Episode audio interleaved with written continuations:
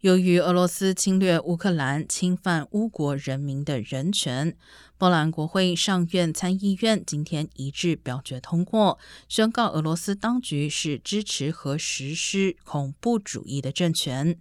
参议员们敦促国际社会确保俄罗斯必败，且俄国要为其战争罪行在国际刑事法院受到责任追究。